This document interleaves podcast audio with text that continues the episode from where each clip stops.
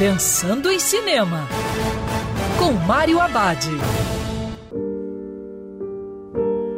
Olá, meu cinéfilo, tudo bem? Já no circuito, o suspense O Beco do Pesadelo, que marca o retorno diretor mexicano Guilherme Del Toro ao cinema. Na trama, Stanton Carlyle acaba entrando para um circo de variedades.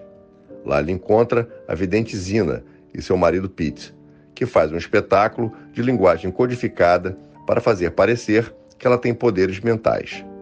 Mas logo Pete começa a ensinar a Stan os truques. Anos depois, após sair do circo e se juntar a Molly, Stan é conhecido como leitor de mentes. Durante uma de suas performances, ele acaba se envolvendo em um jogo de gato e rato com a psicóloga Lily Ritter, que tenta expor suas habilidades. O Beco do Pesadelo tem todas as assinaturas dramatúrgicas e visuais do diretor Guilherme Del Toro.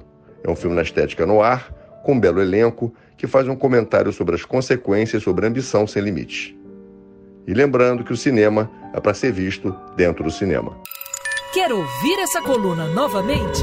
É só procurar nas plataformas de streaming de áudio. Conheça mais dos podcasts da Band News FM Rio.